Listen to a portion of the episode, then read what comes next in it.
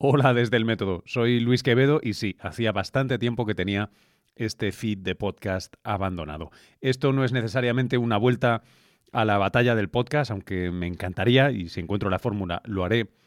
Quiero compartir con vosotros una actividad que mm, tuve el enorme lujo de moderar en el marco de la Semana de la Ciencia el día 11 de noviembre en el Ateneo de Madrid. Se titulaba Comer como Dios manda. ¿Qué nos dice la historia y la ciencia de por qué comemos lo que comemos? Y lo hice con intervenciones, una invitada de Alan Levinovitz, profesor de Historia y Religión de, de Estados Unidos y autor de La mentira del gluten, y allí en el escenario, en el Ateneo conmigo, a Eudal Carbonell, codirector de las excavaciones de Atapuerca, alguien que ha trabajado muchísimo en la paleoalimentación, y también con Gema del Caño, especialista en industria y tecnología de alimentos. Es una charla, creo, deliciosa, a pesar de mis fallos. Eh, creo y espero que la disfrutéis. Si os gusta, recordad, compartidla en redes. Hasta luego. Bueno, ya estamos listos. Bienvenidos, bienvenidas al Ateneo de Madrid eh, y a la Semana de la Ciencia también. Estamos en la Semana de la Ciencia y además eh, nos estrenamos, aquí hay algunos miembros, con la sección de Ciencia y Tecnología, recién elegida democráticamente en las elecciones del Ateneo hace un par de semanas con esta programación. Hoy arrancamos, además, celebramos el inicio de otra colaboración que es eh, entre el Ateneo de Madrid, un convenio, un acuerdo recién firmado con la Fundación Española de Ciencia y Tecnología, lo cual nos va a permitir bueno, pues sumar esfuerzos y, hacer más cosas, más cosas de ciencia, traer más ciencia al centro de Madrid y más ciencia al Ateneo, que es científico, literario y artístico. Em, simplemente quería decir esto, dar las gracias a todos los asistentes y, por supuesto, dar las gracias a los conferenciantes. Al final te citaré, Luis, porque es el alma también de este proyecto. Em, la generosidad de Eudal Carbonell y de Gemma del Caño, que han venido en un viernes por la tarde, por amor al arte y a la ciencia, a, debatir sobre eh, mitos, ritos, circunstancias, eh, determinaciones que nos hacen comer como comemos. Em, guiará esta conversación, eh, retuma mucho, ¿no? Esto. Guiará esta conversación Luis Quevedo, que además de tener la suerte de ser yo gran amiga de él desde hace muchos años, es un, una, y director, de, por cierto, de proyectos estratégicos de la Fundación Española de Ciencia y Tecnología, que está en virtud de eso. Em, pero además de eso está ahí porque es un, un referente absoluto, yo diría, top, top, no le pierdan la vista en la cultura científica aquí y más allá de nuestras fronteras, ¿no? porque has estado muchos años también viviendo en Nueva York y nos has traído, llevaste muchas cosas y trajiste muchas cosas. Y es incansable, generosísimo con su tiempo. Este domingo estuvimos hablando dos horas por la mañana de todo esto y, quería darte las gracias públicamente. Gracias a todos por venir y Luis, dejo en, en tus manos la tarde de hoy. Muchas gracias, Isabel. Muchas gracias eh, por venir eh, en un viernes por la tarde. Gracias al Ateneo y a todos los ateneístas por hacer esto posible. Es un, absoluto lujo. Y a nuestros invitados y amigos por, venir esta tarde. Quiero, en un momento técnico, estamos grabando, ¿verdad? Sí, vale, es que lo había dejado yo grabando antes y no estaba seguro. Bueno, eh, os cuento una cosa para empezar.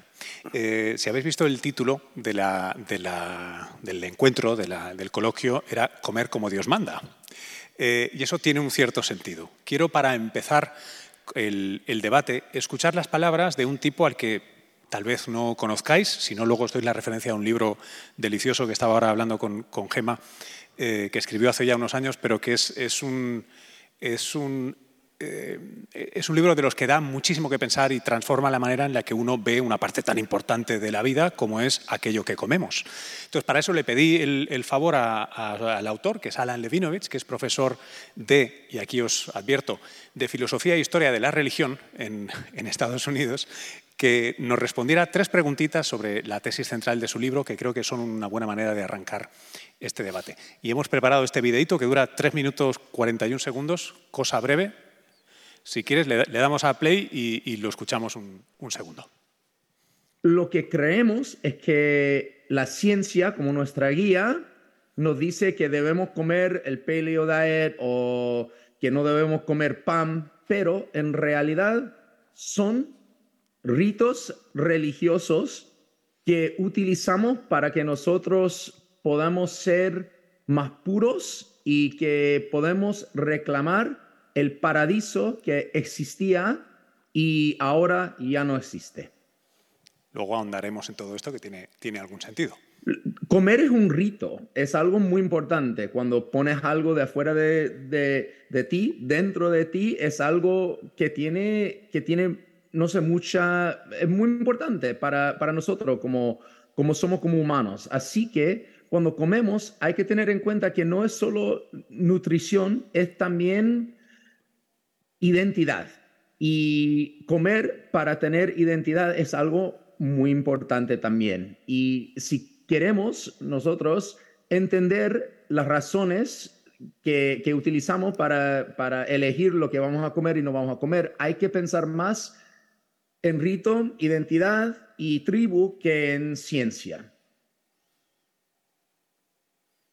Hay que esconder religión, porque nosotros pensamos religión no tiene autoridad en, nutrición. Así que en vez de decir Dios quiere que nosotros comemos paleo, decimos que es natural comer paleo, pero la naturaleza es en, en ese instante es algo religioso, es como decir, naturaleza quiere esto y no quiere esto, Mother Nature quiere esto y no quiere eso, eso es, eso es poner Dios en, en, nuestra, en nuestro vocabulario sin decir Dios. Y eso es muy importante porque no, ya, no, ya no tiene autoridad religión, pero queremos esa autoridad para que podamos estar seguros que estamos haciendo algo bueno y no algo malo cuando comemos. Está bien si quieres comer como un rito. Está bien si quieres tener identidad y, usar comida para esa identidad, pero tenemos que saber, tiene que ser claro que eso no es ciencia, así que no podemos confundir lo que es rito y lo que es religión con lo que es ciencia. Y si, y si podemos tenerlo separado, a mí me parece que está bien. Y, y puede decir, mira, esto lo hago porque a mí me gusta la naturaleza, me gusta pensar que que hay algo, hay algún, algunas reglas ahí que, que puedo seguir, pero esas reglas no son reglas que salen de ciencia o, o, de paleoantropología o de lo que sea, son reglas que, que, que son más religiosos que científicos. Y si lo podemos tener separado, bien. Científicamente ya sabemos lo que debemos comer. No debes comer demasiado, no, no debes beber demasiado alcohol, no debes, no debes comer solo un tipo de comida y más que eso ya no hay. Ciencia no nos puede dar una lista de reglas específicas que nos puede ser superhumanos. Eso, eso simplemente no existe. Así que sí, sí, podemos seguir ciencia, pero ciencia es, es bastante sencillo. Bueno, hasta aquí llega esta introducción que se elabora en un libro que es, que es, muy interesante y lo dejo ahí si le queréis echar una, una, ojeada. Creo que se tradujo al español, ¿verdad? Como La mentira del gluten eh, y, es, y, es, una lectura muy interesante. Vale, vamos a, vamos a lo nuestro. Ahora sí. Eh, aquí se han dicho algunos conceptos que yo, a mí me gustaría que ayudaran a articular parte al menos de las primeras preguntas. Yo sé que sois excelentes conversadores, así que llevaos, eh, llevadme al huerto que queráis. Pero se ha hablado de que comer tiene mucho de rito, que comer tiene mucho de identidad y de tribu, que se usa, y luego profundizaremos en ello, esta idea de que hay una manera de comer que es correcta, y ahora, por ejemplo, esa manera de comer correcta es la natural.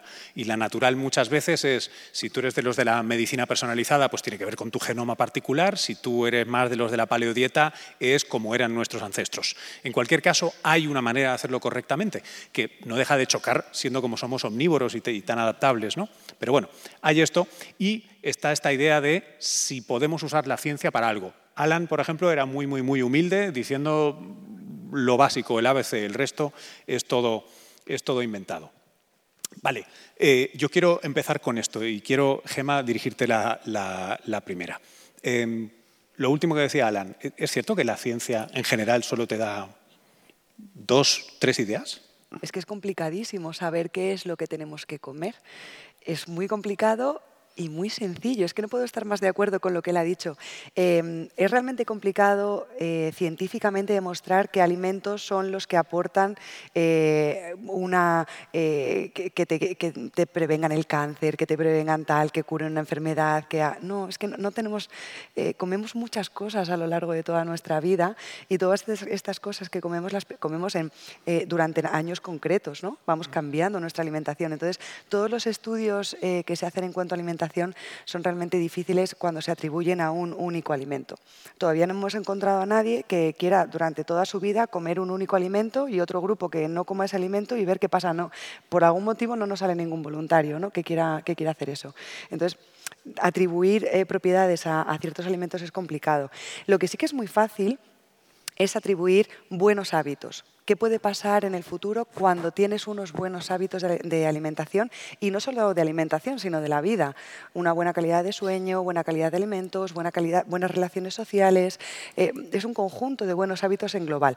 Y también podemos definir muy fácil qué nos va mal el tabaco, el alcohol, los eh, malos hábitos. Sí, sí podemos decir que los eh, buenos hábitos pueden alargar nuestra vida y que los malos hábitos la pueden acortar, pero que la ciencia te diga estos alimentos son buenos, estos eh, alimentos te pueden atribuir ciertas propiedades, es muy, muy complicado. Así que yo me quedo con él, comer poco, variadito. Yo lo de beber no puedo decir que se beba poco, es mejor, el alcohol es un tóxico, así que ahí tengo que decir que no, pero pero nos deberíamos preocupar un poco más en, lo que comemos mal, lo que hacemos realmente mal dentro de nuestros hábitos eh, frecuentemente, que bueno, pues en saltarte un día eh, los buenos hábitos comiéndote una hamburguesa, ¿no? Ahí, bueno, pues no pasa nada. Hay, hay, una pregunta que subyace a todo esto que yo creo que pocas veces se hace, al menos de manera abierta, general, y en, y en los medios generalistas, que es donde yo más me he movido, que es es la ciencia, porque hay mucha ciencia que investiga aspectos nutricionales, se publica mucho, a los periodistas nos encanta. Eh, si el chocolate te evita que se te caiga el pelo o la vainilla hace que siempre hay estos titulares que son reducciones al absurdo casi, pero que luego muchos tienen papers detrás, e incluso algunos muy grandes, e incluso algunos que luego apadrina la Organización Mundial de la Salud. Y desde un punto de vista estrictamente riguroso y analítico, podríamos, lo digo yo, no tú, ¿Podríamos decir que la mayoría son mala ciencia o ciencia de baja calidad? No digo por mala intención, digo porque, y tú apuntabas, no tengo ratones en jaulas, no controlo su medio. ¿Cómo podemos tener buenos datos a un nivel más sofisticado que el que decías con personas cuando pues, no es muy ético? ¿no? Es realmente complicado tener esos estudios a largo plazo con, alimentos concretos. Por eso te decía que es mucho más fácil resumirlo en esos buenos hábitos, ¿no? que eso sí que lo podemos controlar a lo, largo de toda la vida del grupo de población. Eh, no es mala ciencia, es que aún no tenemos los sistemas. Aún así estamos mejorando mucho. Y la, ciencia, la nutrición además es una ciencia que eh, muy viva, ¿no? está cambiando mucho, cada vez tenemos mejores métodos, cada vez podemos hacer mejores análisis. Eh, seguro que eh, dentro de, unos años dirán, pues es que como no se les ocurrió hace tantos años hacer este tipo de estudio donde sí que podríamos haber sacado unas conclusiones decentes. ¿no? Aún así, ya te digo que estamos mejorando. Hace unos años pensábamos que de lo que se come se cría y que si tienes el colesterol alto no puedes comer huevo, ¿no? y ahora ya sabemos pues, que esto viene por un lado y se va por el otro y ya está, no tiene nada que ver. O sea que yo creo que la evolución es grande eh, pero queda mucho. No es mala ciencia, es bueno, pues que no tenemos todavía los recursos suficientes. También te digo que si quieres que hablemos de mala ciencia, con eh, multinacionales que invierten por detrás en hacer estudios para lo que me interesa, también podemos, eso hay que hacerlo otro día, porque para eso hay, para eso hay mucho rato. Em, a ver si por otro lado de la ciencia hay, cosas más rigurosas. Eh, Eudal, em, ¿hay, ¿hay algo que se pueda decir desde tu experiencia y tu, y tu ámbito de expertise sobre qué, y, uso eh, esta, esta, idea imperativa, qué deberíamos comer como, como sapiens? Eh, yo pienso que efectivamente me ha interesado mucho cuando ha hablado el colega de la identidad, que daba identidad, porque esta identidad no se puede ver de forma sociológica, sino de forma antropológica. Eh, para, desde mi perspectiva. Y si vemos los elementos que componen eh, lo que está asociado a alimentarnos, es decir, adquirir el medio el nivel suficiente de proteínas para poder subsistir y reproducirnos, está ligado a cuestiones muy distintas de otros animales, ¿no? que para mí la evolución es lo que nos sirve para explicar muchas de estas cuestiones. Eh, si nos fijamos en las cuestiones que acaban eh, de alguna forma demarcando eh, nuestra comida, la alimentación, los productos que seleccionamos en el propio medio, nos damos cuenta, lo primero que, hemos, que sabemos es que somos unos animales, los primates, que compartimos el alimento. Somos el único primate que compartimos el alimento. Entonces, una prueba científica que un, gran estudioso que ya murió, Green Isaac, en África, eh, pudo contrastar analizando eh, el entorno de un hipopótamo. ¿Se oye?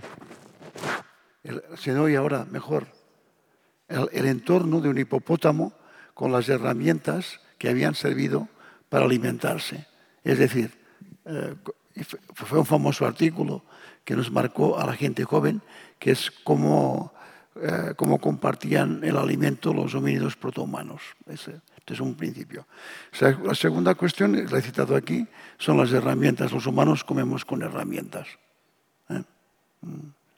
Comemos. Y, que sepamos, desde hace muchísimos, todas las especies lo han hecho.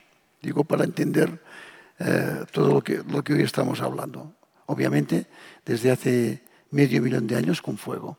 Desde un millón, pero que el fuego se socializó hace un millón. Es decir, Estamos añadiendo una serie de, estrategias y estructuras que nos distinguen de cómo se alimentan los demás animales. Por supuesto, al lado del fuego mientras comen, del lenguaje. Son cosas que se deben asociar para entender la, alimentación. Y por supuesto las cuestiones simbólicas. Y esta, todo esto que estoy diciendo nos da la identidad humana. En nuestra especie se manifiesta esta identidad. Por eso es, tan importante empezar a situar la alimentación y los procesos de cambio que ha habido en todo proceso evolutivo, que como todo ha sido un proceso eh, secuencial que ha ido incorporando en este propio proceso una serie de decisiones que han ido tomando de acuerdo con sus, interacciones con el medio hasta conseguir esta identidad, la forma de alimentarse a los humanos. ¿no? Y la forma de alimentarse eh, está condicionada por todo lo que he dicho. ¿eh? No es lo, mismo ver pues, un rumiante comiendo, no comen sin instrumentos, o, una gallina, un ave comiendo, comen con el pico y tal y tal, que ver comer, eh, en el caso de nuestra especie ya, de la forma que, de lo que estamos comentando ahora. Y otra cosa fundamental que ya entramos en, ahora donde estamos, durante el 99,9% de, de nuestra vida, nuestra alimentación ha sido una alimentación omnívora, un 60% de vegetales y un 40% ah, de proteína ah, animal, ha sido básicamente de kilómetro cero. O sea, nuestra alimentación, y eso también es muy importante, está adaptada a la presión selectiva del medio donde estás establecido. Por tanto, eh, estoy hablando, si los cazadores recolectores prácticamente y hasta hace nada, eh, quiere decir que la alimentación procede de unos entornos de no más lejos de entre 10 y 40 kilómetros. Es muy importante retenerlo. ¿no? Es auténtica alimentación de kilómetro cero. ¿eh? Y, el último medio millón de años, toda una alimentación que ha sido transformada por el fuego, transformaciones químicas que han permitido, pues de alguna forma, metabolizar tubérculos y una serie de cuestiones que en otras condiciones, en este trabajo químico, no, no se hubieran podido producir. Vale. Yo creo que esto ya nos coloca lo que estaba diciendo Luis. Obviamente, nos da una identidad, ¿eh? de la misma forma que nos la da eh, nuestra lengua, la forma que tenemos, el lenguaje. Eh, y el lenguaje por eso es tan importante en, relación con la, con la, alimentación, con nuestra alimentación, no con la alimentación de los demás del reino animal. Son cosas que se deben contextualizar. Y para mí esto, yo dejaría esto por ahora aquí.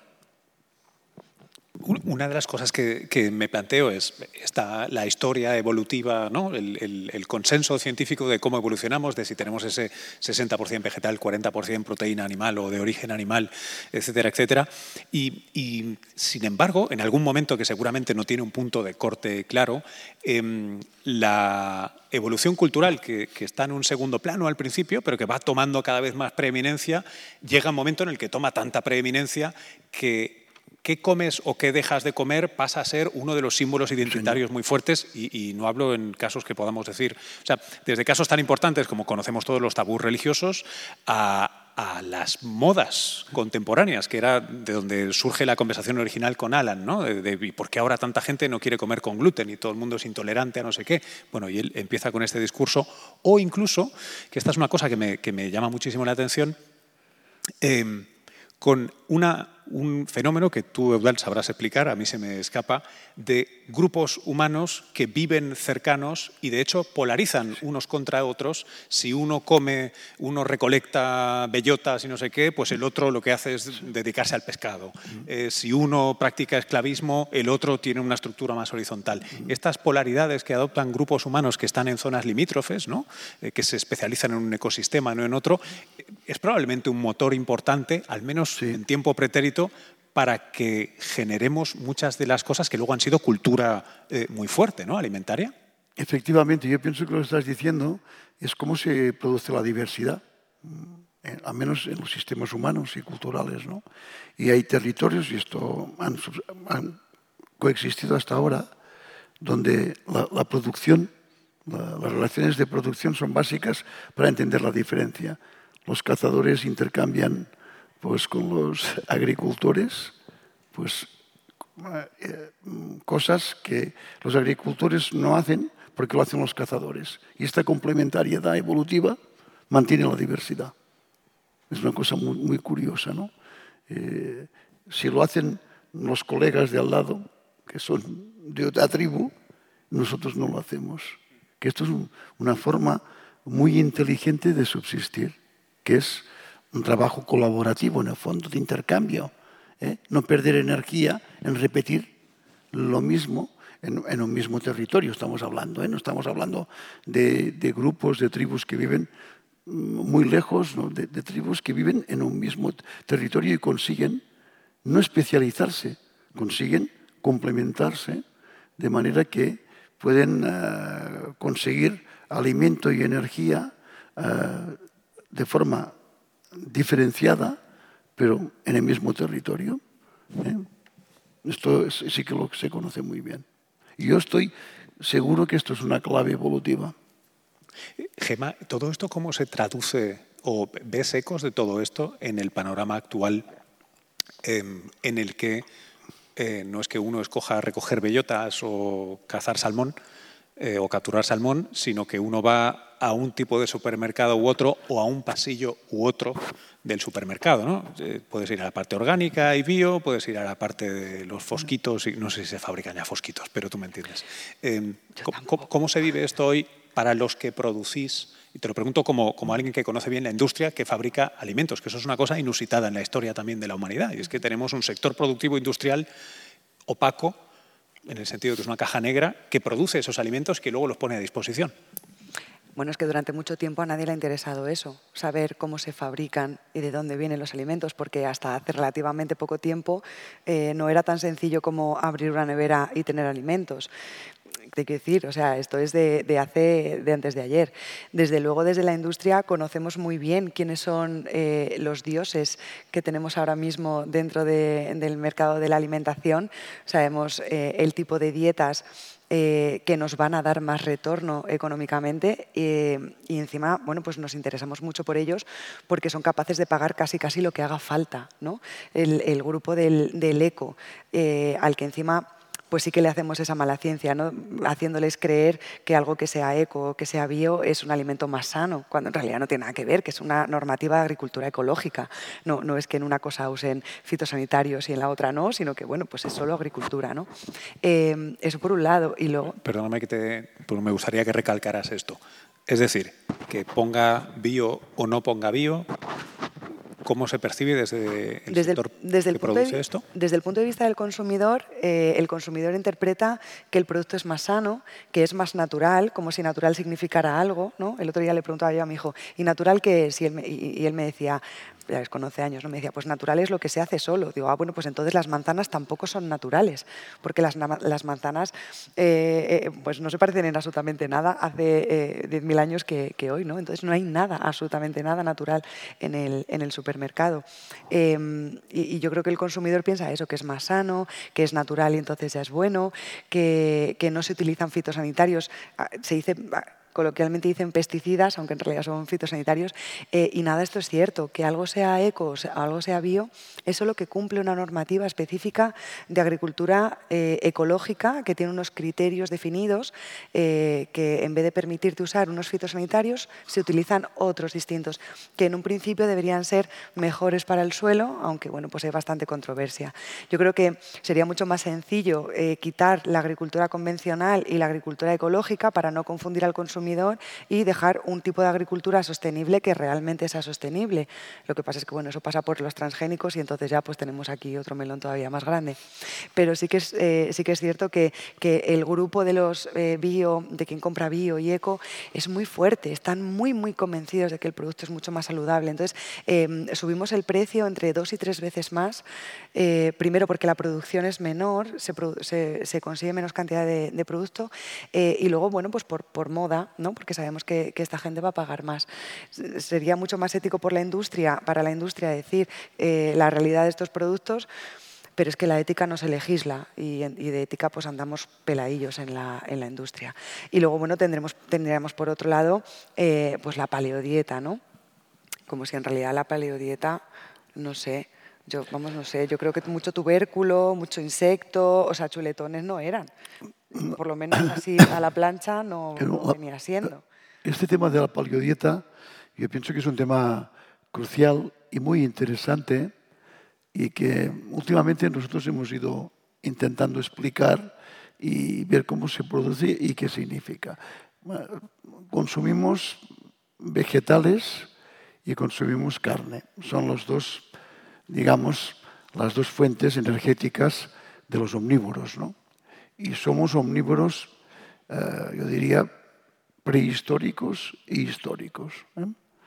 Y toda esta, nuestra alimentación está muy relacionada, como hemos dicho antes, eh, no tan solo como, como referente ecosocial, sino como referente neurológico. Ya sabéis que ahora hay una gran discusión de si realmente mm, la alimentación eh, carnívora eh, fue la que disparó el crecimiento alométrico de nuestro encéfalo. ¿no?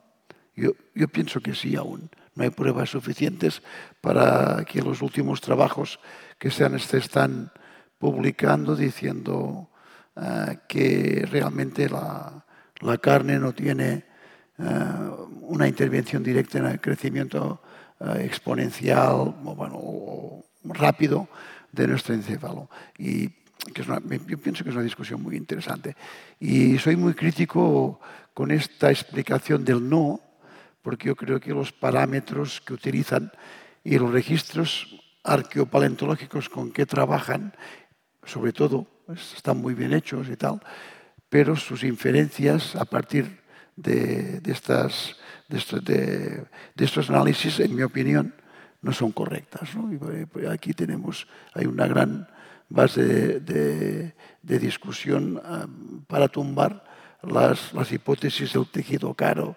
Y estas uh, hipótesis que tengo, yo pienso que tienen una fundamentación evolutiva y, que, y de selección muy interesantes y que probablemente se acercan mucho a la realidad. Lo digo porque eh, estas distorsiones que se producen en la forma de, inferir el conocimiento científico pone en tela de juicio y hace que está muy bien, como tiene que ser la ciencia, pero tiene que tener pruebas que sean eh, robustas, robustas, redundantes y repetidas, para que podamos, vamos a poner un ejemplo, ya que estamos hablando del tema evolutivo, nosotros pensábamos, nuestra generación, no teníamos datos de que los neandertales y los los sapiens habíamos convivido y habíamos estado seis, ocho mil años en los mismos espacios y que pues habíamos hibridado.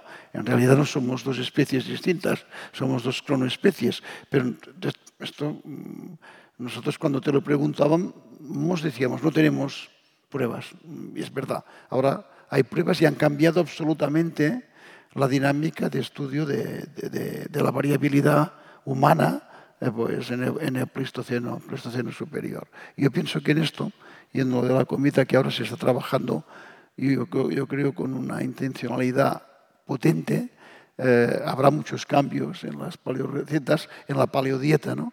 en la paleodieta real, no la paleodieta, eh, digamos, moderna o contemporánea, que está muy bien, que es, una imitación eh, puramente funcional, pero que no tiene nada que ver porque el contexto en el que se produce es un contexto social en que el Homo sapiens el tipo de actividades que desarrollamos y cómo los desarrollamos no son adaptativas como lo fueron cuando fueron incrementando la sociabilidad todas estas poblaciones. Esto es importante decirlo. Esta, esta diversidad que tú hablabas o lo que hablabas tú eh, eh, y, todas las cuestiones y todos los referentes científicos que están muy bien y que se basan obviamente en el conocimiento que tenemos actualizado. Y que yo después diré alguna cosa que puede ser interesante y, se ha de tener muy en cuenta el contexto de, las propias paleodietas o las dietas actuales eh, y el contexto, como ya se ha dicho aquí, hay un contexto simbólico, hay un contexto moral, hay un contexto que marca muchísimo los tabús, etcétera, etcétera, y que marcan muchísimo eh, y, que determinan en algunos casos nuestra alimentación siempre y cuando tengamos materia primera. Aquí lo fundamental eh, y en todo es que tengamos mm, en nuestro entorno y, en, y ahora no en, en, el planeta alimentos que puedan ser pues, eh, intercambiados o que pueden ser pasados de un lugar a otro, a otro distribuidos. El problema es cuando no hay alimentos. Es decir, cuando hay una fase restrictiva, cambia absolutamente la organización de, nuestro consumo proteínico. Es que imagínate, luego todo esto es que alguien busca, o sea, Fijaos todo lo que ha dicho, ¿no? Y en el fondo la, la, paleodieta en el día a día es que alguien busca en internet qué come, qué como cuando quiero hacer la paleodieta, ¿no? O sea, fijaos todo lo que hay por detrás, que, que, que, el poco interés que mostramos, ¿no? Cuando, cuando realmente hablamos de algo que es tan importante como comer, que lo hacemos todos los días varias veces y, le ponemos muy poco interés y mucho de agruparnos, ¿no? De sentirnos parte de, de un grupo, de quien hace la paleodieta, de quien hace, de quien hace real food, de quien hace el, eco, de quien hace... O sea, necesitamos también a través de, las, de las, dietas, como si las dietas tuvieran que existir, eh, el, sentimiento de grupo, de pertenencia, eh, de, lo vemos también, por ejemplo, ahora con, los chavales y, los influencers, ¿no? O sea, creamos, dejamos los dioses, los, el, dios y creamos nuevos mini dioses a los que seguimos y, bueno, pues que dentro también eh, de la industria nos aprovechamos mucho de, de ellos, de estos influencers que sabemos que, que van a tener bueno, pues una gran repercusión en, todo lo que digan a la hora de comprar alimentos. Entonces necesitamos, yo creo, ese, ese sentimiento de grupo, de pertenencia a algo, eh, también en alimentación.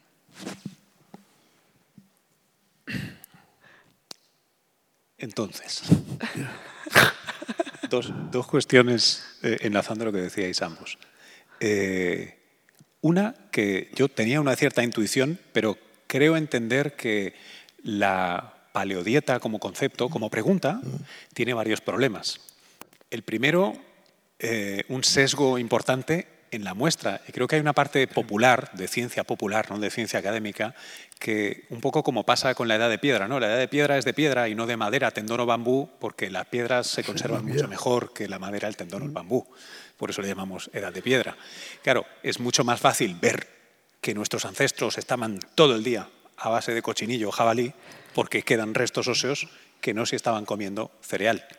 Y ahí, Eudal, si no me equivoco, en los últimos años, gracias a mejora de técnicas analíticas, eh, se empieza a poder reconstruir un poco la historia de los, los panes sin levadura, los primeros intentos de uso sistemático de procesamiento de, sobre todo, gramíneas y esas cosas, ¿no es así? O sea que este, este paleo Pedro Picapiedra eh, no. No, lo era tanto. De hecho, tenemos mm, datos que son, en mi opinión, eh, muy interesantes, ¿no? Sabemos que el pan se come desde hace 18 o 20 mil años cosa inaudita.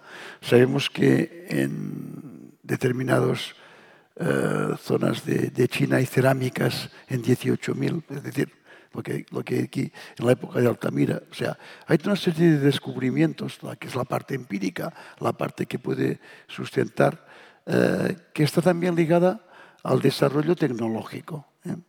Sabemos que los isótopos que puedes almacenar en cualquiera, en los dientes y tal, nos permiten saber la riqueza del tipo de, carbono, si había más carbono en la atmósfera o había menos carbono en la atmósfera.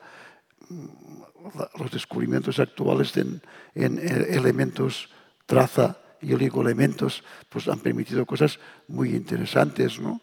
de saber que los neandertales conservaban la carne, que, hacían sopas, digo, para que nos entendamos todos, que hacían biberones para los, para los, para las crías. Es decir, toda una serie de... Se amplifica, se amplifica esta visión que es reduccionista y que, como tú muy bien dices, de del macro registro, ¿no? Macro registro, que es lo que observas, lo que ves y es lo que se repite. Y dices, bueno, esto es la base, es la base que nosotros observamos de esta alimentación. Pero sí que sabemos, ya lo he dicho al empezar, que nuestra alimentación es básicamente omnívora. Pero hay momentos y hay situaciones de las propias especies del, sapiens y de, los neandertales que viven en ecosistemas, unos biotopos restringidos y que solo comen carne prácticamente. Es una dieta eh, carnívora, no es omnívora. Como hoy en día los inuits, ¿no? o los que siguen la tradicional inuit. También que... Eh, como efectivamente, y esto ha continuado con los inuit y los inuamit, ¿no? o dietas que están relacionadas, sacan las grasas de los, de los pescados, etc. Es muy interesante, pero ya, estamos hablando de una especialización. Es una restricción potentísima ¿no? que, que hace que eh, el espectro normal de la especie y del momento evolutivo climático determinado haya esta restricción. Pero si no se dan estas restricciones, normalmente nosotros prospectamos nuestros entornos. En la medida que incrementamos la sociabilidad como grupo, vamos prospectando nuestros entornos y vamos probando.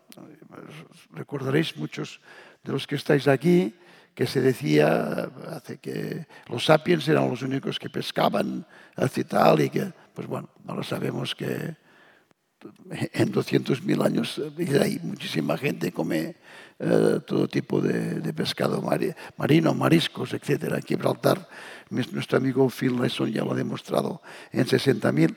Es decir, hay una serie de cosas importantes. Pero en estas dietas, por ejemplo, yo introduzco algo que nosotros en el abrigo romaní encontramos un tres pies y un tipo de musgo de briófitos en la base de los tres pies y que ahora se, todo esto se va confirmando, que nos indica que ya estaban ahumando para conservar sus alimentos. ¿eh? Estamos hablando del, estadio xutópico 3-4, eh, hace entre 40 y 65 mil años, ¿no? para, para que nos, nos situemos. Y para mí esto también es muy importante. ¿Y esto es, esto es Neandertal? Neandertal. Neandertal, ok. No, digo, son datos, datos que, que van apareciendo y que van modificando eh, cómo nos adaptamos nosotros y cómo nos adaptamos a través de adquisiciones que son socializadas cuando hay estabilidad en los ecosistemas y no hay grandes cambios. Y cuando hay grandes cambios nos adaptamos y perdemos esta diversidad alimenticia. La perdemos, pero por restricciones que nosotros no podemos cambiar, porque no podemos importar comida, no podemos movernos rápidamente para mantener cierta estabilidad en los territorios y eso yo pienso que sí que ha marcado mucho nuestros, nuestros propios procesos evolutivos. Y me queda una tercera cuestión que después cuando tú nos vayas hablando de la alimentación, de la síntesis alimenticia, yo voy a introducir porque pienso que va a gustar mucho y nos va a interesar a todos. No, no, no. Tú, ah, yo, yo, yo. Habla tú de, de, la alimentación ahora, que...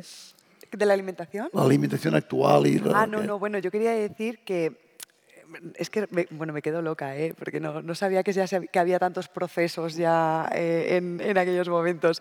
Y cómo hemos evolucionado hasta hoy, cómo hemos llegado a tener en todos los supermercados un montón de alimentos eh, y hemos eh, conseguido que el consumidor no sea capaz de saber qué es lo que está comiendo. En esos momentos, cuando, cuando estabas hablando ¿no? de, de la, eh, eh esta, esta, restricción, este, esta diversidad de alimentos, tal, eh, en ese momento podíamos definir qué se estaba comiendo, ¿no? qué estoy comiendo, estoy comiendo esto, esto, será mejor o no, me matará o no. Ahora los alimentos que tenemos en el supermercado sabemos que no te matan, o al menos, al menos no voluntariamente, en aquellos momentos no se sabía, eh, y, y, ahora mismo lo que no sabemos es elegir cuáles son los alimentos que tenemos disponibles en el, en el supermercado. O sea, hemos cambiado el sabemos eh, lo que estamos comiendo y quizá nos mate, porque la seguridad alimentaria estaba de aquella manera. Ahora no nos va a matar, pero no sabemos qué tenemos que, que elegir para tener bueno, pues un buen conjunto de, de esos hábitos. Te he dejado loco a ti también. No, estaba pensando que en, en, en, esa evolución en la que pasamos de productos eh, más básicos, menos procesados o no procesados, ¿no? O con procesamiento bueno, no procesamiento, que a mí me ha sí, sí, sí, sí. ¿eh? sí que lleva... Procesados, sí, sí. A, voy a usar esta palabra que sé que es muy indefinida, pero del, del superprocesado, ultraprocesado, ¿no? A, a, productos que de hecho se, se, tú tienes ingredientes y los ensamblas. Yeah. ¿no? Técnicamente no sabrías de dónde vienen. Normalmente... Eh, por cierto, no sé si estarás de acuerdo con esto o si estaréis de acuerdo con esto, pero cuando estamos en el segmento de los ultraprocesados, en el fondo estamos prácticamente comiendo gas natural y petróleo, en el sentido de que el fertilizante es gas natural, eh, usamos, usamos de una manera muy, muy, muy intensiva los hidrocarburos para, para, conseguir esta comida, más allá de que luego gastemos energía en, en su procesamiento. ¿no? Pero, eh, perdona que te interrumpa, porque me, me ha gustado mucho esto, porque enlaza con la tercera pata que yo quería comentar aquí. Eh, los hidrocarburos aromáticos de nosotros en el abrigo romaní cuando estábamos trabajando, a la que golpeábamos los travertinos, en el interior hay pequeñas burbujas de gas que se han mantenido fosilizadas, ya saben, los travertinos son bioconstrucciones de algas, eh, de cristales de caliza que y lo envuelven y otros carbones en el interior y cuando rompíamos con el martillo, con el, eh, salía un olor tremendo a, hidrocarburo y tal. Vale. Esta gente, en abril romanista, tenemos, sabemos a qué temperatura cocían, las partes anatómicas que comían, cómo guardaban los alimentos en la cocina, etcétera, etcétera. Uh, comían una gran cantidad de carne hecha a la brasa una gran cantidad quiere decir, hay pruebas directas que una gran cantidad de ciervo, caballo, eh, bóvidos, etcétera, etcétera, a la brasa.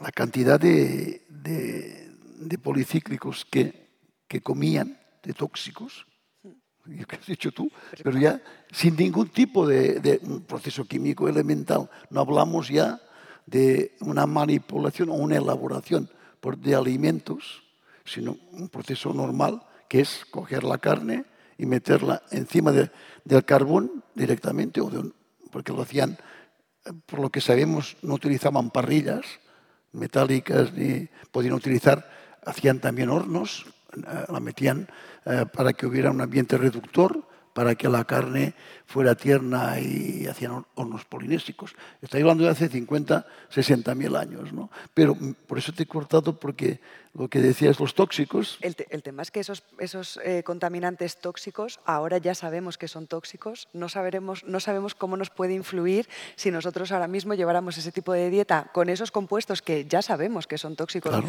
Y hablamos no solo de eso, sino de acrilamida, acroleína, eh, en el aceite, o sea, hay, hay, un montón de compuestos que ahora sí que somos conscientes de que son eh, tóxicos, sí que decimos que se reduzcan. ¿Qué pasaría si ahora mismo lleváramos ese tipo de alimentación? Es que bueno, lo mismo, no sé si viviríamos más o no, bueno, no, Yo- igual no. Yo, yo me refería al insumo energético Sí. para la producción de esto, Sí. ¿eh? no, Sí, no que sí, nos lo estemos comiendo estrictamente, Sí, solo para aclarar. Pero sí, sí, sí, eh, eh, entiendo eso. Claro, eh, hay, hay dos, dos ideas siempre relacionadas con eso, ¿no? Uno, la de la esperanza de vida, ¿no? Es vive rápido y peligrosamente, ¿no? Haciendo las barbacoas sin eh, comiendo todo el día. Eh, y por otro lado, y, y aquí te pregunto otra vez la, la parte, a mí, a mí se me escapa un poco porque admito que me, me marean un poco los estudios eh, nutricionales otra vez. Me marean porque cuando intento, hay, hay algo que no me acaba de cuadrar o que me parece un, un punto etéreo, que es la acrilamida. Sabemos que es malo. Eh, eh, por hacer el chiste, perdonadme, pero hemos visto medios de comunicación devorarlo con pasión. El bacon, eh, que es, está al lado del cigarrillo, ¿no? Está El, el- el tabaco y al lado del bacon. Em, de verdad, ¿no, no estamos haciendo un eh, enorme tema de algo que tal vez es más pequeño? Eh, no, no paso ya al, al chiste de volverte vegano y, y seguir fumando, que, que esta sería una manera de gestionar los riesgos personales, pero realmente es tan, tan, tan importante eh, reducir, hago de abogado del diablo, ¿eh? no te pienses que soy tan bruto, ¿es tan importante reducir la cantidad de acrilamida en unas patatas fritas? Es que no, ojo, ¿eh? riesgo para el negocio sé que hay. Que, claro, es que eh, si no pensáramos eh, dentro de la industria en reducir eh, los conceptos, es que se nos, va, se nos va el chiringuito al traste. ¿Me explico? O sea, Sí, pero quiero decir, unas patatas fritas con su acrilamida natural una vez al Es mes. que quieres una ¿eh? respuesta que sea sí o no, y yo no te pero puedo- Lo no- que quiero decir es porque- que igual menos patatas fritas eh, con o sin acrilamida redundan en una vida más sana y, Claro, y es que más larga. Es que patatas estamos fritas, intentando parar el es. tóxico en lugar de comer Es que son bien. las patatas fritas, no la acrilamida. Lo que pasa es que, ah, claro, lo que pasa es que si, si contamos eso, no es el glutamato, es el producto en el que está el glutamato. Eh, no es, ¿sabes? O sea, es, es un poco el, el conjunto, ¿no? De, de- de qué es lo que estamos comiendo de forma general.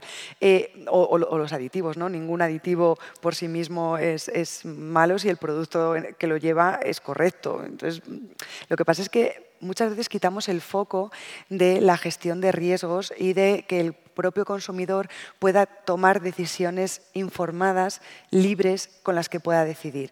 Entonces, eh, lo que deberíamos hacer es, yo te informo de eh, que la acrilamida no tiene una dosis mínima eh, y hay que reducirla al mínimo posible. A partir de ahí, de esa información, tú decides qué es lo que quieres comer. También te estoy diciendo que unas patatas fritas es un alimento, unas chips, por ejemplo, ¿no? es un alimento ultraprocesado que deberías evitar.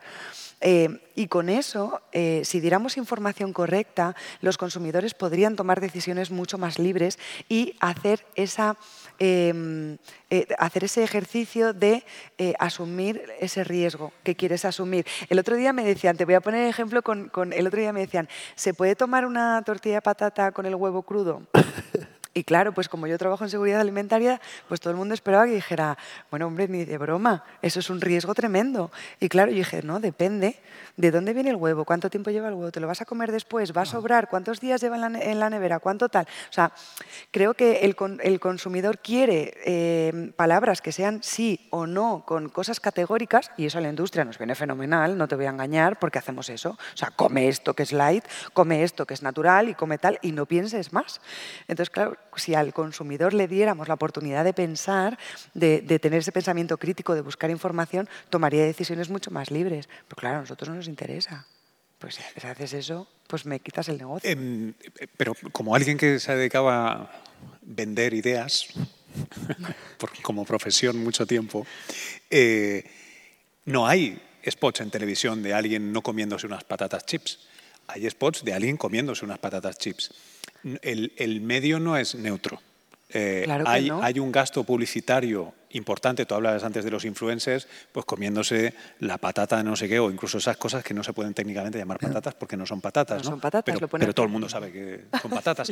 Eh, eh, hay, hay un gasto importante, entonces se juega un equilibrio que a mí me, me pierde un poco y en, en pocos minutos abrimos el micrófono porque me encantaría que esto, eh, que, que abriéramos una discusión que creo que existe, que es el sistema de producción moderno es eh, el más salubre imaginable en lo que llevamos de historia.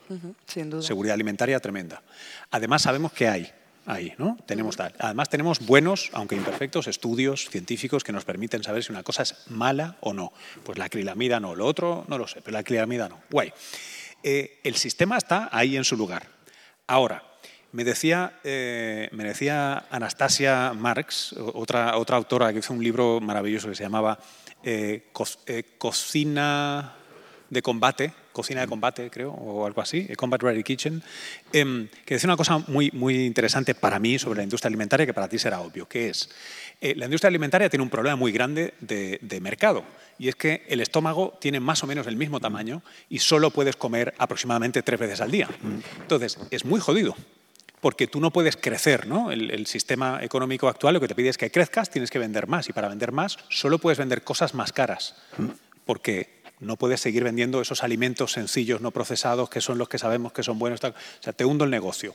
Entonces, ¿podemos de alguna manera utilizar esa industria con todo ese sistema que tiene maravilloso, que nos hace comer aquello que nos anuncia eh, y que produce buenos productos para que además sean sanos? ¿Hay alguna manera que no solo dependa en esta especie de, de, democracia extraña, etérea, de pues si yo solo compro no sé qué, eventualmente solo habrá por ejemplo, a mí me gusta mucho la tónica y no me gusta con azúcar ni con endulzante. Nadie fabrica tónica Nadie. sin dulce de ningún tipo.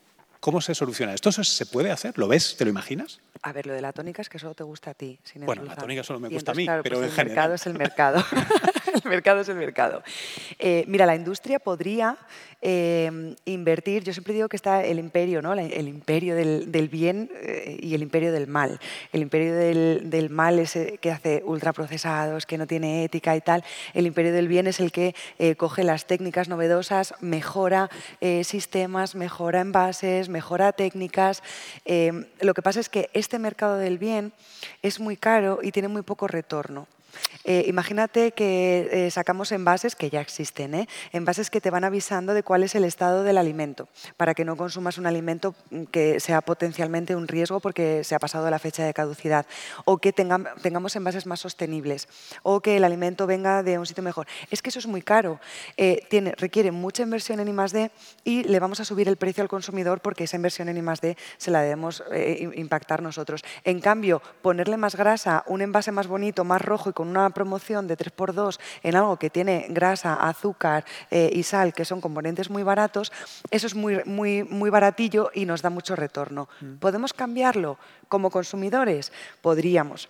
Porque si tú dejas de, a muy largo plazo, ¿eh? o sea, no esperemos una generación, eh, pero si, si tú dejas de comprar, yo dejo de fabricar hay ciertos productos a lo largo de, la, de, nuestra propia vida que hemos visto que han ido desapareciendo del mercado. ¿Por qué? Porque no hay mercado. ¿Por qué no hay tónica sin azúcar? Pues porque solo, no, solo te gusta a ti. Ya. Todos los demás les gusta.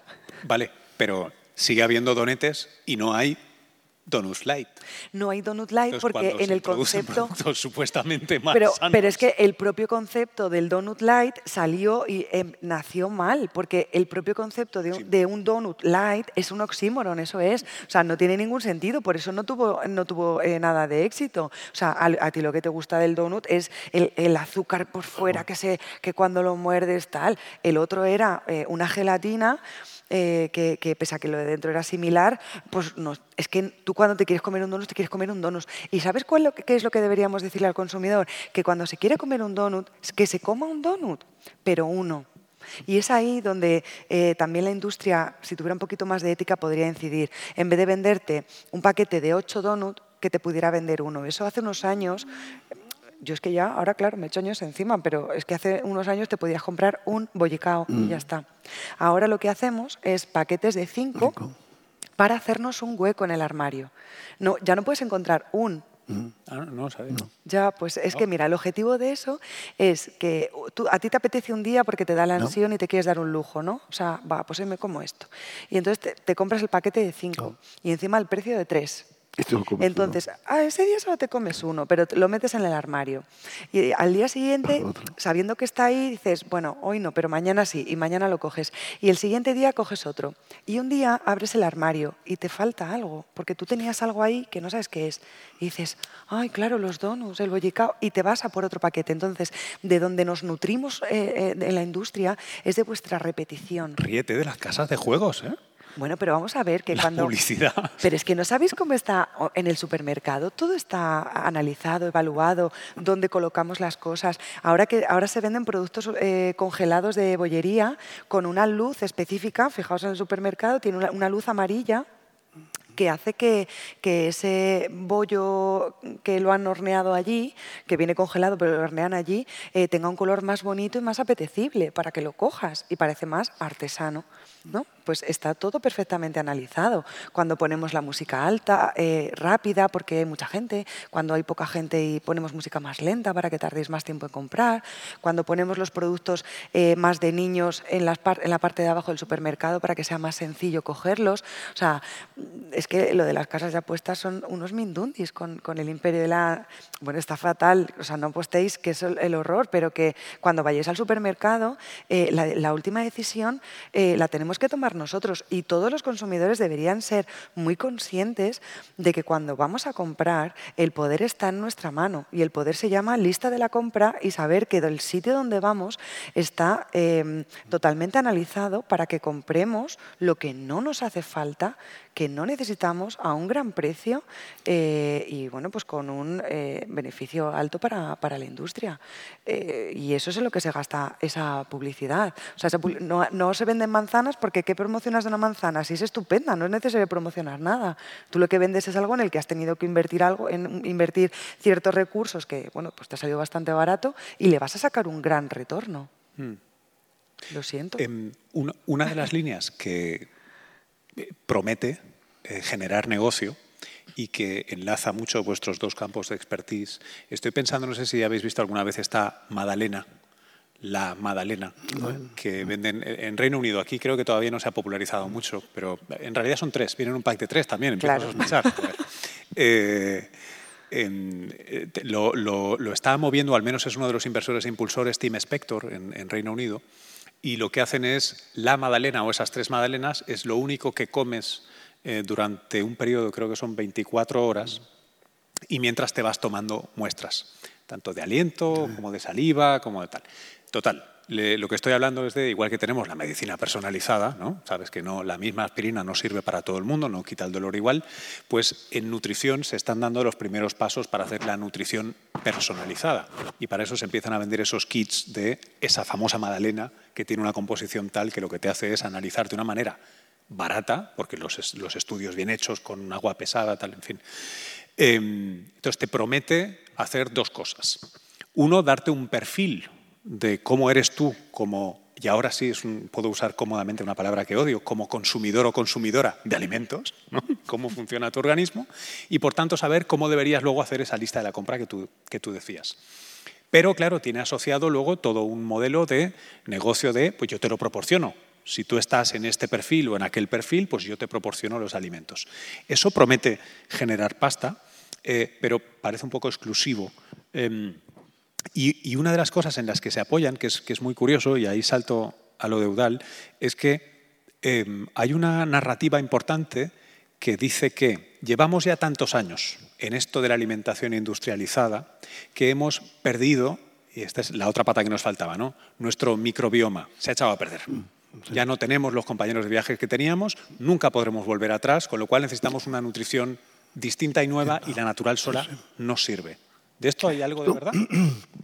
No, esto yo creo que está muy bien analizado y forma parte de lo que estamos eh, discutiendo ahora, ¿no?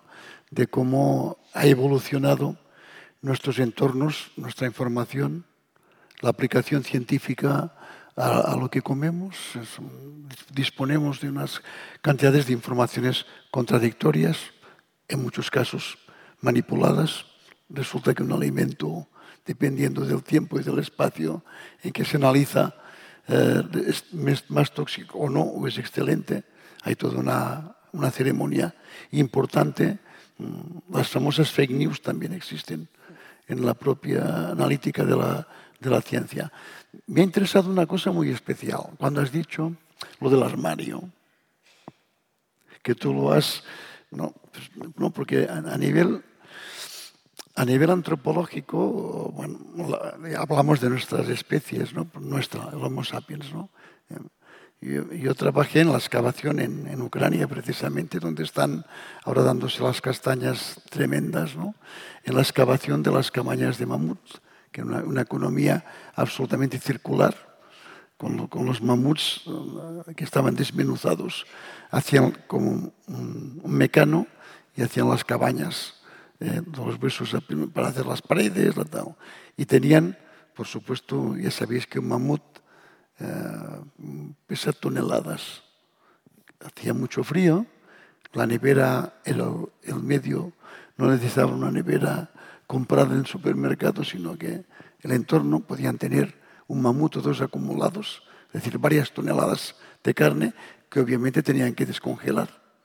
El armario, nuestro armario, no es el funcionamiento solo porque tendrás algo que te apetece, que tiene azúcares y que por supuesto te, te vas, uh, sino que existe ya el stock alimentario, los almacenes, mmm, desde toda la, que sepa yo, al menos durante todo el Pleistoceno superior.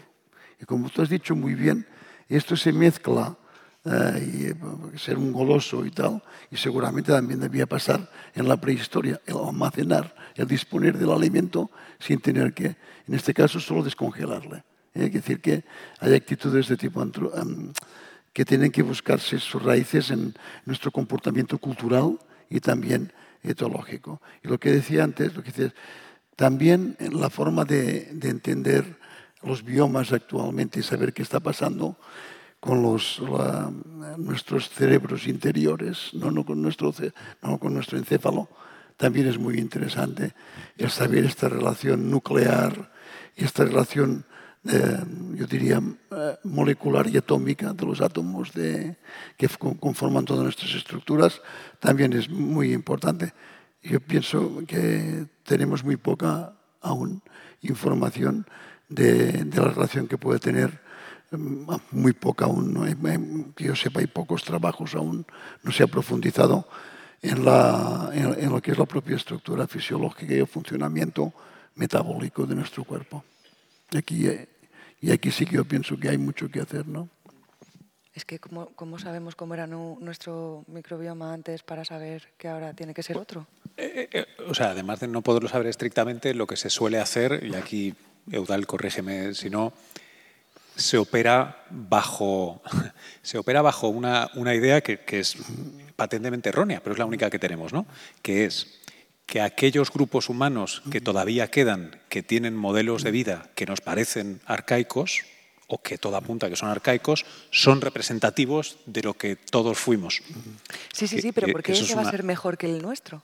¿Por qué va a ser mejor? O sea, Simplemente porque, es, esa porque comparativa es, vives más, vives, o sea, esos, estos grupos viven más, están más sanos, tienen menos, enfermedades, bueno, trabajan igual que nosotros. Esto abre un melón distinto. Esto tiene que ver que con. Me está interesando mucho ese tema, ¿eh? Pero tiene que ver con, eh, eh, sabéis, ah, ya, ya está de salida, ¿no? La idea está de salida, pero tuvo un tiempo de, de cierta dominación, esta idea de la hipótesis de la higiene y todo lo que está relacionado con ello. Es decir, que por resumir, eh, nosotros hemos evolucionado en un medio, ese medio estaba lleno de patógenos, ahora mismo si le pasas lejía a todo y comes alimentos sin ningún problema, tienes un problema como resultado y es que los equilibrios biológicos son dinámicos, tanto apreto, tanto estiro. Si tú eliminas los patógenos o los tóxicos que te estaban poniendo a prueba tu sistema, por ejemplo, inmunitario, puedes acabar con un sistema inmunitario hipertrofiado, musculado, demasiado, que no hace falta. Y como no hace falta, se vuelve contra lo que tiene a mano. Es decir, esta es una de las maneras que, y ya digo, se está perdiendo, yo creo, Fuelle esta, esta idea cuanto más se investiga, pero decía que eh, es una de las maneras de explicar el, enorme crecimiento de las alergias, sobre todo en los países industrializados, en los que cuando eliminas la presión contra la que luchas, este sistema inmunitario ocioso como el demonio espanta moscas con el rabo, te provoca problemas autoinmunes. Em, en ese sentido, una de las cosas que se han encontrado es que cuando se investiga a este tipo de grupos humanos que todavía queda, que se puede argumentar que son fósiles, aunque no tengan que representar, toda la diversidad humana, eh, lo que se ve es que, uno, su diversidad microbiana es mayor, su diversidad. Dos, que tienen patógenos que nosotros no tenemos. El, caso más común es el de tener lombrices. Pues las lombrices en esos grupos humanos funcionan de manera positiva, porque son inmunomoduladoras para sobrevivir es como eh, cuando una mujer se queda embarazada, el embrión la inmunomodula, la inmunosuprime, porque si no el sistema inmunitario de la mujer lo mataría. Por eso las mujeres son particularmente frágiles durante el embarazo. Los gusanos hacen lo mismo. Te inmunomodulan porque si no te los cargarías. Pero por el camino, eh, como llevas muchos miles y cientos de miles de años coevolucionando con ellos, se supone que tu diseño, y ahí vuelvo a estas cosas platónicas absurdas, ¿no? se supone que nosotros estamos preparados por diseño para convivir con estos gusanos, con lo cual vamos pasados de inmunidad porque te van a inmunomodular. Cuando te quitas los gusanos porque comes limpio, vas pasado de inmunidad. esto es uno de los argumentos que está ahí que se tiene que ver. ¿Y cómo se transforma en un producto? Con la Madalena. No la de Proust, sino la de Specter. Para venderte un producto. Y, ¿sí? Sí, sí. Estará, estará la idea. Estaba pensando si, si prefiero tener lombrices o el sistema ¿Qué prefieres, lombrices o, no, claro, o alergia? estaba pensando, no sé, ¿qué, qué prefiero? ¿Qué prefiero, alergias o, síndrome de colon lombrices? irritable. Pues es que ahí está la duda. Claro, claro, claro. claro.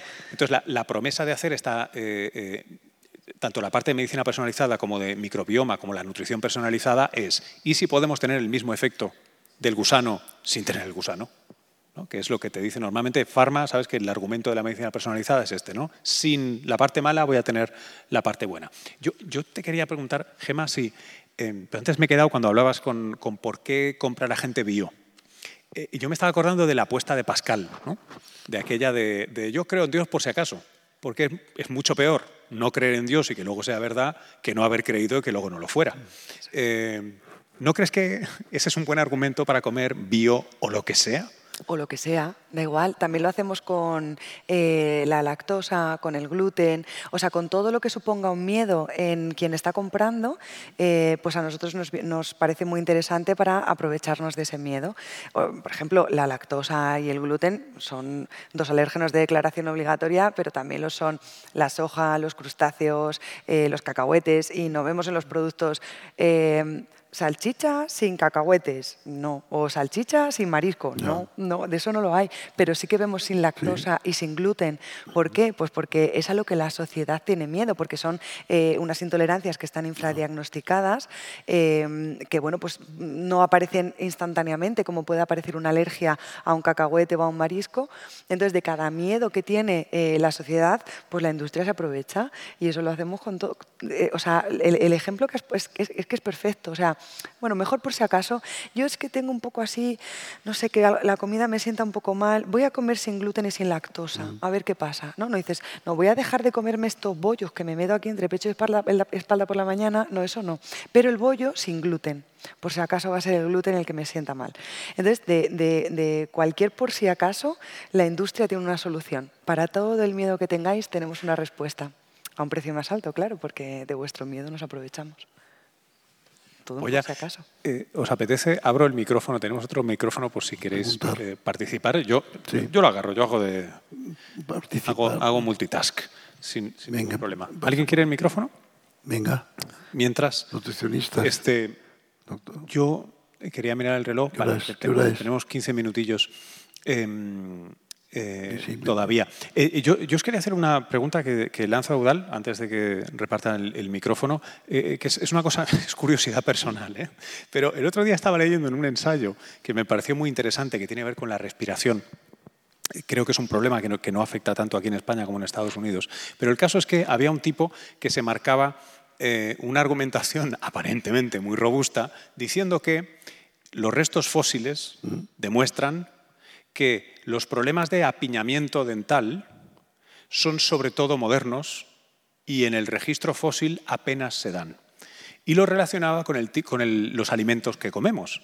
Las, los alimentos más crudos y más duros que requieren más masticación evitarían el apiñamiento, ampliaban el arco dental, generaban una configuración muscular y, y, esquelética distinta. ¿Es verdad, Eudal, que hay poco apiñamiento? Bueno, las cuestiones estas que pueden estar relacionadas con la epigenética y con otras cuestiones que ahora se, se analizan desde otras perspectivas, también pueden darnos eh, y pueden favorecer a cambiar la visión que tenemos de, de, las cosas. Hay cosas de tipo mecánico, por ejemplo, famoso, la famosa tercera mano, ¿no?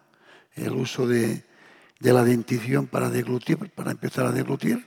Esto está totalmente demostrado el trabajo que hacían en algunos, algunos especímenes neandertales, por ejemplo, la famosa mandíbula de Bañolas, que curtían las pieles como con la boca y, a masticar para reblandecer o, y utilizar y funcionalmente la, toda la estructura mandibular como tercera mano. Uh, es obvio que, como sabéis, uh, los caracteres solo se pueden, se pueden traspasar cuando son seleccionados, que no se traspasan en el sentido lamarquiano. En el sentido lamarquiano no funciona en, en la evolución biológica, sí que funciona en la cultural probablemente. Y todas estas cuestiones se han de tener en cuenta. Sabemos cosas que están en este momento muy importantes. ¿no? Yo pienso, Luis, yo no soy, ni tengo conocimientos eh, epigenéticos, pero yo estoy convencido que est estos estudios que se están llevando, que han comprobado ¿no? cómo se pueden encender los motores de cambio en nuestros en, nuestro DNA a partir de, comportamientos de tipo social y cultural. Nuestro amigo Estalles, que siempre que hablamos está metiendo um, información sobre eso, va a cambiar absolutamente muchas de las cosas que hoy estamos hablando aquí. Bueno, nos va a dar cierta información para nuevos mm, enfoques y paradigmas para lo que estamos discutiendo tenga um, más consistencia científica. Ok, gracias. Teníamos una pregunta por allá. Sí, hola, muchas gracias. Yo quería preguntarle al profesor sobre el proceso de la revolución agrícola y cómo esto afectó a nuestra, a nuestra alimentación, porque tengo entendido que la, la, calidad y la variedad de la alimentación empeoró bastante, ya que pasamos de comer algo más o menos variado sí, a básicamente grano. Y según tengo entendido, hay cierta evidencia de que esto fue detrimental, fue, fue negativo para nuestra salud y quería preguntarle, bueno, hasta qué punto la evidencia realmente es sólida y, en general, bueno, explicar un poco este proceso que me parece muy relevante para el hay, tema.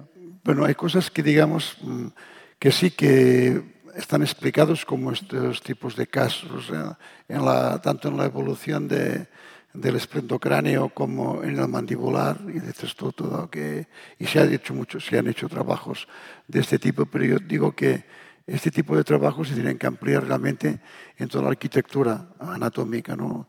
Eh, son muy particulares y muy, y muy delimitados en, partes anatómicas como eh, el cráneo, eh, sobre todo el esplendocráneo, porque es realmente como nosotros hemos tenido toda, cómo se ha producido nuestra posición de, de, del esplendocráneo plano, pero precisamente el descubrimiento este año de, de un millón cuatro de famoso la cara de, de Ping ha resultado que es una cara como la nuestra. Tendremos que explicar el por qué hace un millón cuatrocientos mil años, por lo que parece, ¿no? Está, uh, ha habido esta, desde hace un millón cuatrocientos mil al menos, y apareció y ha habido toda esta estasis anatómica y tal.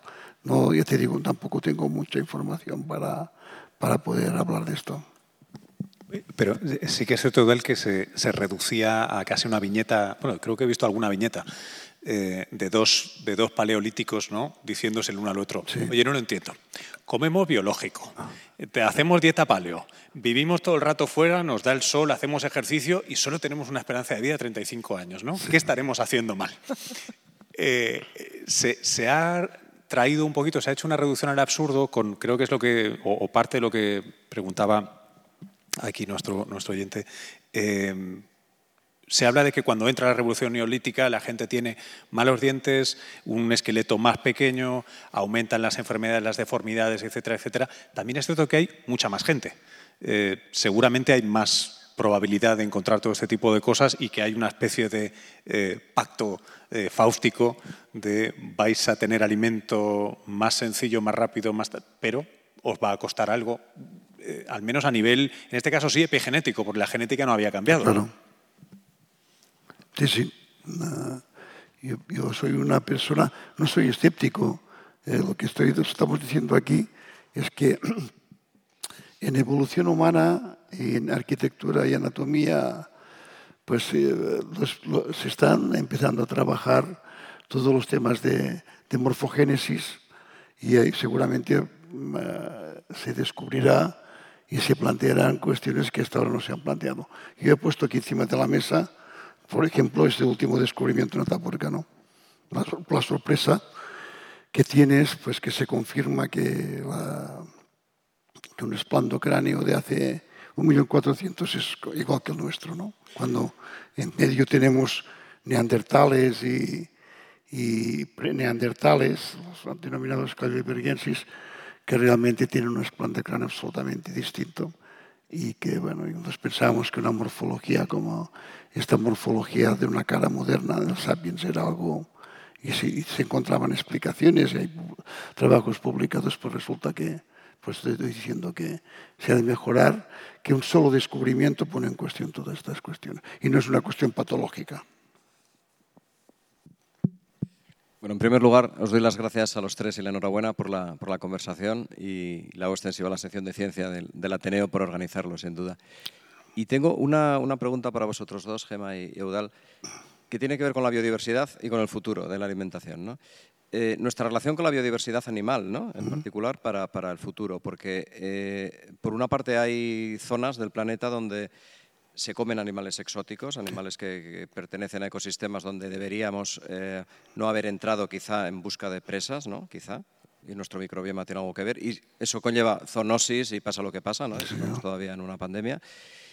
Y por otra parte sabemos que no es ecológicamente sostenible comer muchas vacas y muchas ovejas porque eh, no hay agua suficiente para regar la hierba que ellos comen. Y se está empezando a hablar de que en el futuro los insectos, por ejemplo, serán una fuente importante de proteína. ¿no? Eh, en el fondo estamos hablando de eso, ¿no? de nuestra relación con el resto de biodiversidad animal. ¿no? Y, me gustaría saber un poco vuestra opinión eh, en ese sentido.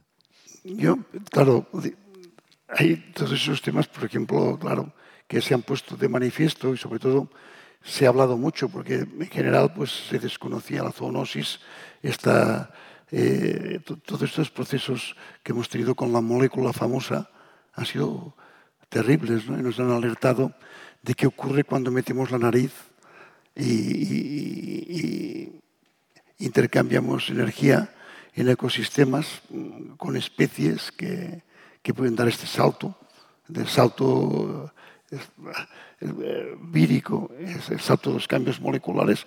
Y claro, esto es una advertencia muy, muy grande, es una, una gran advertencia. ¿no?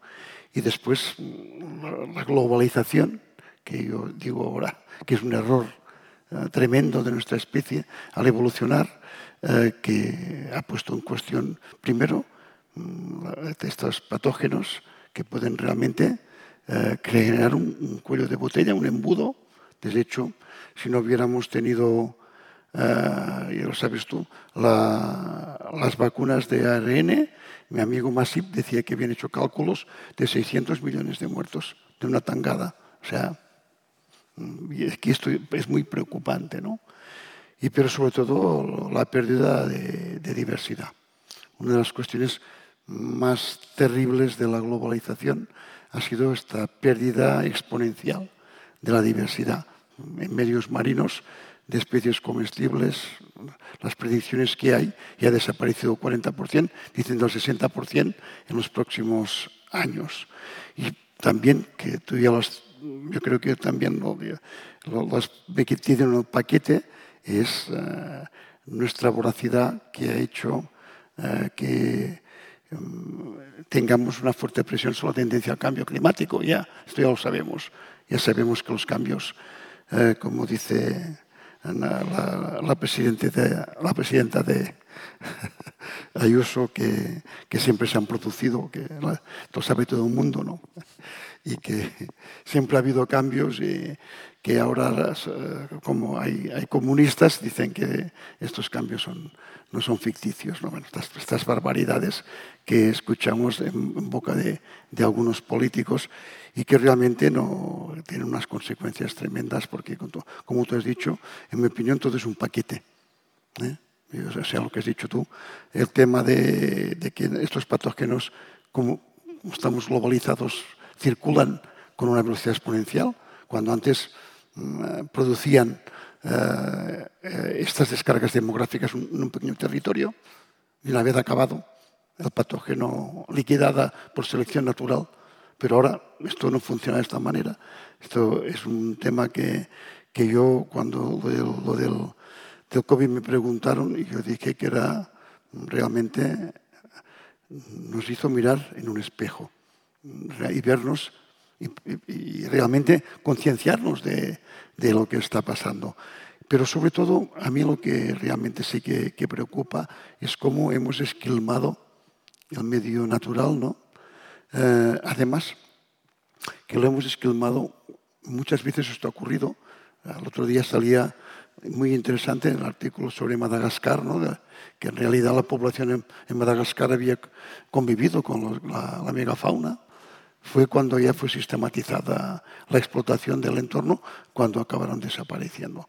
Cuando se socializa, eh, eh, los humanos nos socializamos, cambiamos exponencialmente todo lo que tocamos. Lo que estamos viviendo, por ejemplo, ahora, en mi opinión, de, este consumo exponencial en todo, en el agua, pero también en conocimiento, eh, también en, las materias primeras, estos, estos exponenciales, siempre que ha ocurrido, conducen al caos.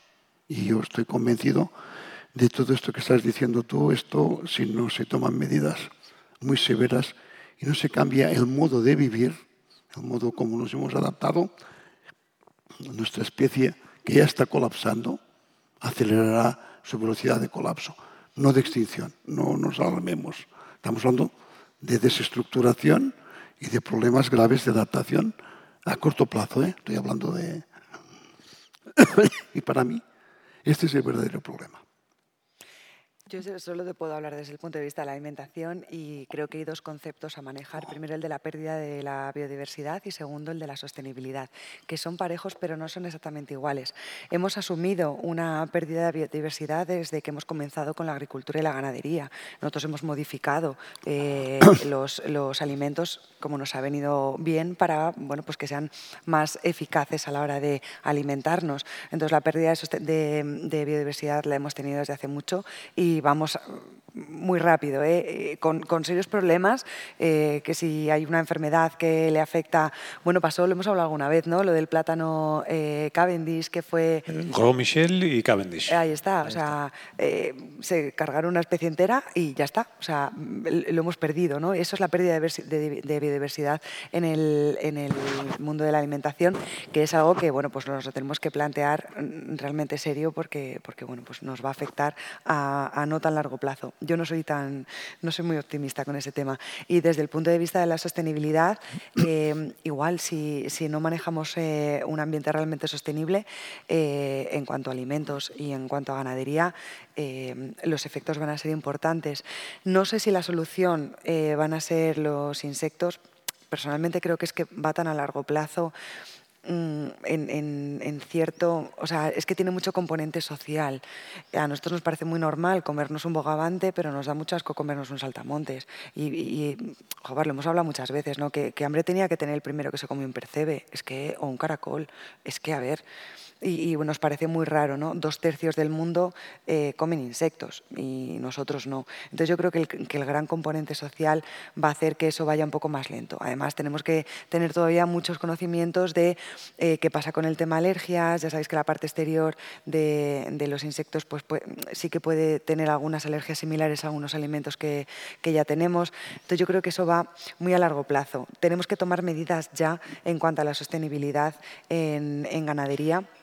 Y el problema es que algo sostenible no sabes que es realmente sostenible hasta que no han pasado 10 años. Entonces, cualquier tipo de medida ahora no tenemos claro qué es lo que va a pasar. Por eso es tan, tan, tan difícil ¿no? tomar unas medidas muy concretas. Hasta dentro de 10 años no se van a ver los efectos. Entonces, eso es uno de los, de los grandes argumentos del, de, de, los que bueno, pues no están eh, o, o, no se apoyan tanto los conocimientos científicos eh, para decir que, bueno, pues que esto ha pasado siempre y que el cambio climático siempre ha pasado y que no hay que hacer nada. ¿no? Bueno, pues es cualquier decisión que tomes ahora hasta dentro de 10 años, bueno, pues, pues ya no estarán estos políticos y estarán otros. Esa es eh, una de las, de las, grandes dificultades. Eh, Creo que el cambio climático es algo que ya está pasando y que hay que trabajar sobre dos líneas. Primero, eh, retener lo máximo posible el aumento de la temperatura, el 1,5 ya está mal, o sea, ya no vamos a llegar, pues que sea lo mínimo posible. Y luego, por el otro lado, la adaptación, tanto en sostenibilidad como en, intentar disminuir la pérdida de biodiversidad. Se está trabajando mucho en en, edición, en intentar eh, mejorar la edición genética en plantas en, sitios extremos. Eh, se está buscando qué, condiciones eh, tienen esas plantas que sí que crecen en sitios extremos para poder, por edición genética, intentar manejarla en nuestros, en nuestros alimentos del día a día. Lo que pasa es que para eso bueno, pues necesitamos una legislación un poquito más laxa que, ya lleva 30 años de retraso con el, con el tema de los transgénicos y con el CRISPR-Cas pues va más o menos por el mismo camino no, mi, mi, panorama a 30 años vista o 40 años vista no, es, no, no me gusta mucho. No, porque el, cambio climático, de, verdad, los efectos están ya, en agricultura los tenemos ya. Están disminuyendo mucho las, eh, los días de, la temporada de, los alimentos. Antes eh, el maíz me parece que ha reducido su temporada a nueve días. Eh, tenemos lluvias en momentos en los que no son sequías, cuando no es plagas donde antes no había. o sea, va a haber por un lado, em, seguridad, inseguridad alimentaria desde el punto de vista de alimentos disponibles e, e, inseguridad alimentaria desde el punto de vista desde, desde, nuestro lado de los ricos, ¿no? donde tenemos alimentos disponibles, desde el lado de la inocuidad, porque vamos a tener más plagas, eh, los eh, microorganismos están más a gusto en este entorno eh, con aumento de temperatura. yo creo que tenemos, vamos tarde y, tenemos que ponernos ya a, a, adaptarnos a este nuevo entorno en el que ya estamos. Yo pienso, esto que estás diciendo, lo veo muy acertado porque sí que es muy probable que el, colapso, uno de los elementos catalíticos, será una hambruna, una falta de alimentos, que ligado a todo a lo que estabas diciendo tú, es decir, que en realidad este es multifactorial todo, ¿no? Y esto todos sabemos, las personas que disponemos de información de, de muchas disciplinas y de todo, lo que está ocurriendo ahora es algo que es un fenómeno muy conocido, ¿no? que está en sincronía todos opinamos de una forma parecida. Cuando esto pasa en la historia, las cosas acaban yendo eh, como, como que acaban yendo mal, ¿no? Acaban, acaba realmente porque en el fondo el conocimiento y la investigación nos dan las alertas de las personas que trabajan en el campo. Esto, las, primeras personas que nos alertan de hace mucho tiempo, ¿no? pero que hacen, meten, que hacen los sondeos en, en, la Ártica y en la Antártida, las personas que están todo el tiempo en el terreno, que están midiendo, que están de alguna forma dándonos la información a tiempo y, empiezan a tener secuencias y evidencias como ocurrió con la, la pérdida de conductividad eh, del agua eh, en los polos, es decir, que, que los, estos, estos mares se cargan de agua dulce y hay poca conductividad eléctrica y esta conductividad eléctrica en los años 90 ya empiezan a caer y después ya en el 2005, 2010 caen exponencialmente y esto lo que está indicando son cambios muy rápidos, muy rápidos y que sí que, que, que, que nos afectarán y que nos afectarán a cosas tan importantes como los, el problema de la posible paralización de las corrientes termalinas y la, venida de, episodios como los de, eh, como los que, de Henrich que hemos vivido ya en el Pleistoceno superior, donde hay pulsiones de frío mm, intensas y que hacen que, que cambien. Uno de los de las hipótesis que todo, todo, todo, el mundo cuenta la misa como la ve, ¿no? Pero las hipótesis que ahora, se, aparte de, de que los neandertales se extinguen por lo del sexo y, o porque son caníbales. En fin, todo el mundo inventa, intenta, hay una que, de, mi amigo profesor Finlayson que precisamente dice que los cambios de cada mil años de los, de los episodios de Henrich fueron los que redujeron las poblaciones neandertales. Es decir, eh, tenemos información de un pasado interesante que empezamos a utilizar para entender qué puede pasar en el futuro. Y tiene razón, para mí esto está en el corto plazo y eso sí que tenemos que poner mucha atención todos. El peligro a corto plazo que tiene nuestra especie que está colapsando. Vaya, esto es una opinión, no es una certeza porque mm, las certezas no existen en lo que hacemos, pero yo creo que es una opinión eh, y es una que, comparte y compartimos muchísima gente.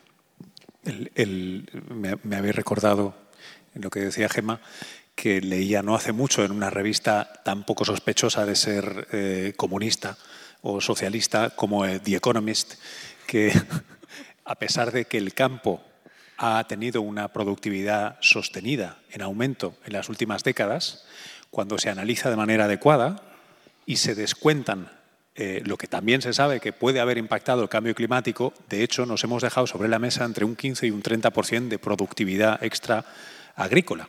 Eh, lo digo por aquello que no afecta al campo. Eh, técnicamente se han dejado de producir muchísimos alimentos por este, esta coyuntura que ahora simplemente se está comiendo ya la productividad científica ganada, ¿no? que, era muy, muy interesante. Pero perdón, me he puesto encima y teníamos una pregunta. Mm, yo lo que quería decir es que no hace mucho estuve en un congreso de aceite de oliva y hablaron varios médicos de diferentes especialidades y lo que dijeron concretando es que tomar aceite de oliva virgen extra es lo mejor que se puede tomar, sobre todo para el cardiólogo, insistió mucho para el tema de la circulación. Sí, estoy de acuerdo. Con un poquito de pan y arbequina, eso es, eso es bueno, pues eso te hace sonreír y eso siempre está bien. Eh, todo depende de con qué lo compares. El aceite de oliva son eh, ácidos eh, grasos polisaturados, que es... Ay, vale, no te veía, no sabía dónde estaba mirando. Hola. Em, el aceite de oliva es, eh, somos muy afortunados en, España por tener aceite de oliva virgen extra. Realmente, realmente es algo, un producto muy bueno, em, sobre todo si lo comparas con el resto de aceites que, que existen. Entonces, si la alternativa es eh, voy a hacerme un, eh, yo qué sé, una ensalada con aceite de oliva una tostada de aceite de oliva por la mañana o me voy a tomar un donut y me voy a comer una hamburguesa, pues por supuesto el aceite de oliva es que siempre, o sea, va a ganar de todas, todas. Es un producto muy correcto eh, y por sí mismo eh, no cura ni soluciona nada. Si tú tomas aceite de oliva por la mañana y tomas eh, pizza y hamburguesa por la tarde, pues vas a tener problemas cardiovasculares. Por eso decíamos al principio que lo que son ningún alimento, a ningún alimento se le puede atribuir o es muy difícil atribuirle propiedades muy concretas y específicas. Em, ciertamente el aceite de oliva virgen extra se lleva muchos puntos, tiene muchos puntos, se han hecho muchísimos estudios, pero necesitamos enmarcarlo dentro de un conjunto de buenos hábitos saludables. Fumando, bebiendo, eh, comiendo mal, el aceite de oliva virgen extra es maravilloso, pero no hace milagros. Entonces, tiene que, tienen que marcarse ¿no? dentro de, ese gran conjunto de hábitos. Yo creo que es más fácil decir eh, los alimentos que que realmente están en esos buenos hábitos, que son frutas, eh, verduras, cereales integrales, eh, incluso quien quiera carne, pescado, esos aceites buenos y ya está. Eh, legumbres, por supuesto, que no me voy a olvidar de las legumbres que deberíamos consumir más. Em, y con, eso, con esos grupos de alimentos, distribuirnos como queramos nuestros buenos hábitos de alimentación. Y, si algún día nos vamos a pasar a otro, eh, nos vamos a pasar y vamos a hacer un consumo de otro tipo de alimento, pues ya está, lo hicimos. Volvemos a nuestro buen eh, conjunto de hábitos saludables. Y ya está. O sea, yo creo que no hay más truco. De hecho, es que no hay dieta. O sea, no hay ninguna dieta que sea buena, porque una dieta por sí misma